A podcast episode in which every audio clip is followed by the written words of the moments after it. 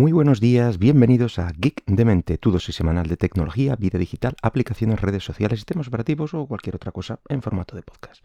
Este es el programa número 217 del miércoles 27 de abril del 2022.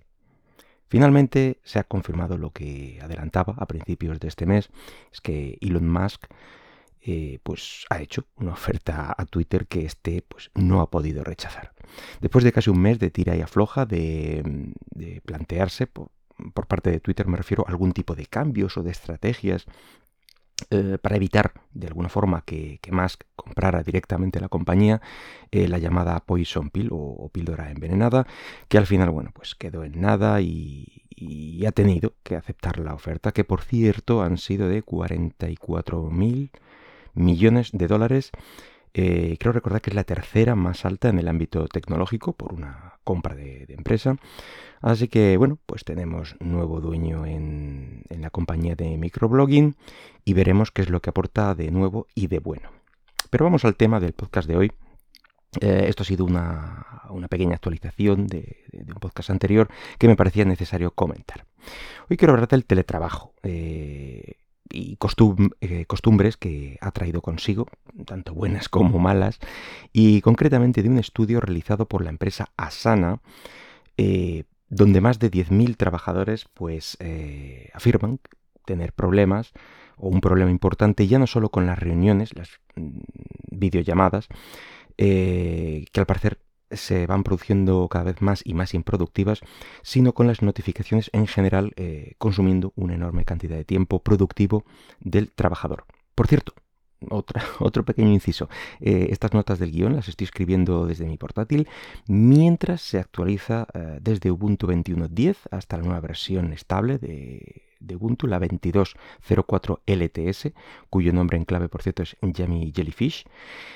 Eh, ya digo que se está instalando ahora mismo y aún no sé qué tal está, qué, cambios ha tenido o qué cosas relevantes. Eh, si es así, os mantendré informados si encuentro algo relativamente importante. Lo único es que he tenido una pequeña interrupción mm, mientras se instalaba y ha sido porque me ha obligado a cerrar Firefox, eh, que es desde donde estoy tomando mis notas aquí en, en Notion, por el dichoso empeño de Ubuntu de que Firefox se pase al paquete Snap también hemos dedicado un, programa del podcast al tema de empaquetamiento de aplicaciones en Linux. Así que el primer paso cuando termine esta instalación, bueno, pues será volver a intentar tenerlo instalado como paquete dep como Dios manda. Que ya os adelanto que se puede. Es un poco más complicado que en, que en anteriores versiones, pero señores, esto es Linux y no se puede poner puertas al campo. Eh, te lo pueden poner un poquito más complicado, pero no imposible.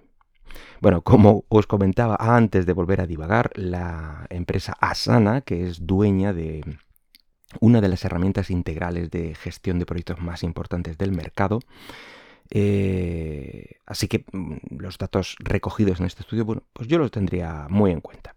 Eh, en fin, afirma, esta empresa afirma que las reuniones y especialmente eh, las videollamadas que, han ido creciendo más y más desde el principio de la pandemia y al parecer se han ido volviendo menos y menos productivas. Son una de las culpables de ocupar o malgastar gran parte del tiempo productivo del trabajador y apuntan que racionalizando dichas, eh, dichas reuniones, previéndolas y haciéndolas realmente productivas sería mejor para todos. Pero no toda la culpa eh, se la llevan las reuniones en sí, sino las notificaciones en general y las notificaciones de las reuniones en particular. Mm, yo particularmente opino que cada trabajo es un mundo y cada uno sabe lo que tiene en casa.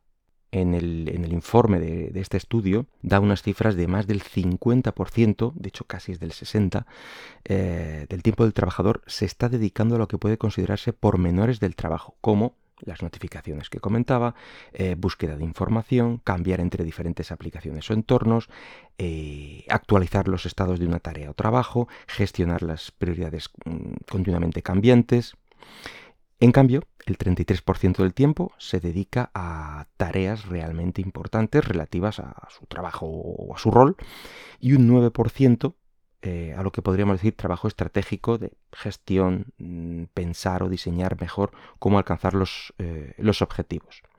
Yo no me he puesto a mirar particularmente eh, cuánto tiempo consumo en estas notificaciones o, pormenores que llamaban del, trabajo. Pero sí que es verdad que se ve mucho de eso. Es decir, hay mucho correo, mucha notificación de, pues, de diferentes aplicaciones, de logs, de, tickets que entran, etcétera. Y bueno, que al final hay que atender de una u otra forma. Eh, son pormenores que entorpecen y se llevan tiempo, pero al final efectivamente hay que, hay que atenderlos. Porque encima otro de los problemas, que también se muestra en, esta estadística, en este informe, es que nos vemos de alguna manera obligados a responder a estas, eh, a estas notificaciones de una forma rápida, dejando de hacer la tarea que estábamos centrados para atender esta nueva distracción. El esfuerzo aquí mm, sería conseguir tomarnos esas notificaciones como lo que son, como avisos. Y si acaso, echar un vistazo muy rápido y, en menos de un segundo ver si debemos atenderlo. Mm, yo qué sé, pues tenemos algún fuego que tenemos que apagar. Eh, o bien se trata de algo que puede esperar a que terminemos nuestra tarea actual o que hagamos el siguiente bloque de, repaso de correos y mensajes. Yo que me lo trato, trato un poco de hacer esto. Aunque el estudio mm, no tenía como objetivo ver la eficiencia o no de las reuniones han resultado ser el elemento que la mayoría de los trabajadores eh, ha señalado como principal elemento distractor en su doble vertiente, la propia reunión, en teoría calificada de ineficiente y de baja calidad y las múltiples notificaciones para reuniones.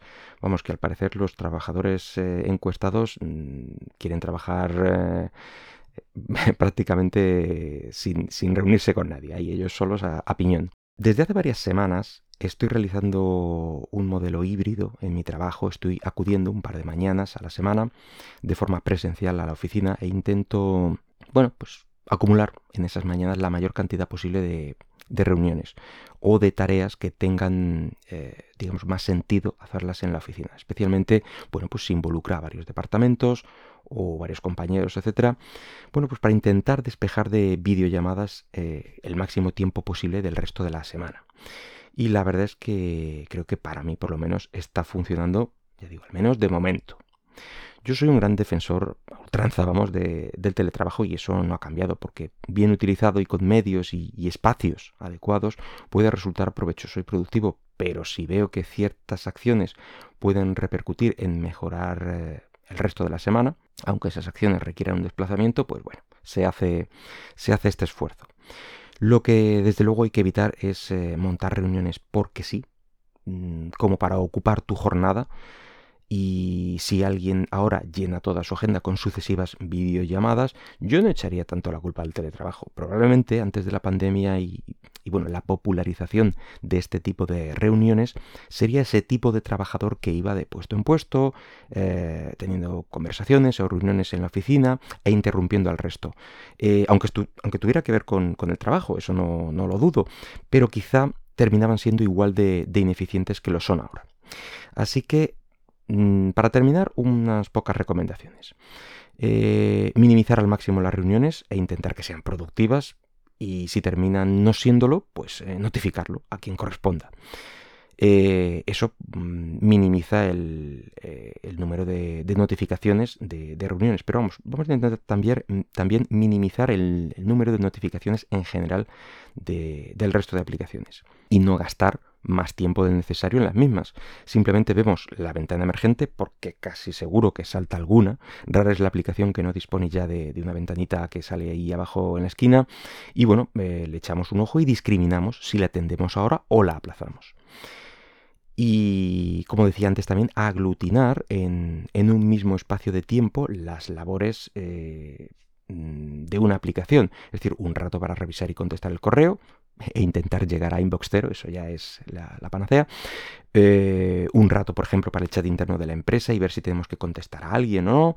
Y, y así, incluso estas tareas serán más productivas per se, al no sentirte como un pollo sin cabeza cambiando entre aplicaciones teniendo la sensación de no acabar ninguna tarea. En fin, pues eh, por mi parte nada más. Espero que el podcast haya sido de tu agrado y si lo deseas puedes dejarme algún comentario por Twitter en arroba geekdemente. Hasta luego.